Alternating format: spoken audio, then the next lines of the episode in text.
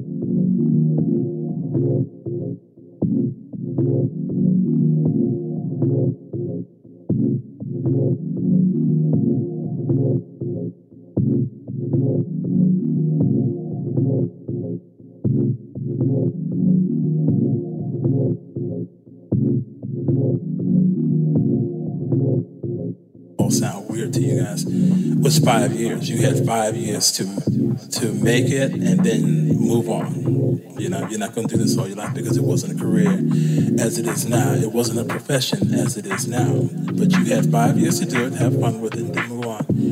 Uh, and I used to always tell Larry, listen, I'm not going to wake up one day and be 32 years old and still playing records. Now, mind you, I was about 16, 17. I'm not going to wake up one day and be 32 years old and still doing this. Well, the joke is on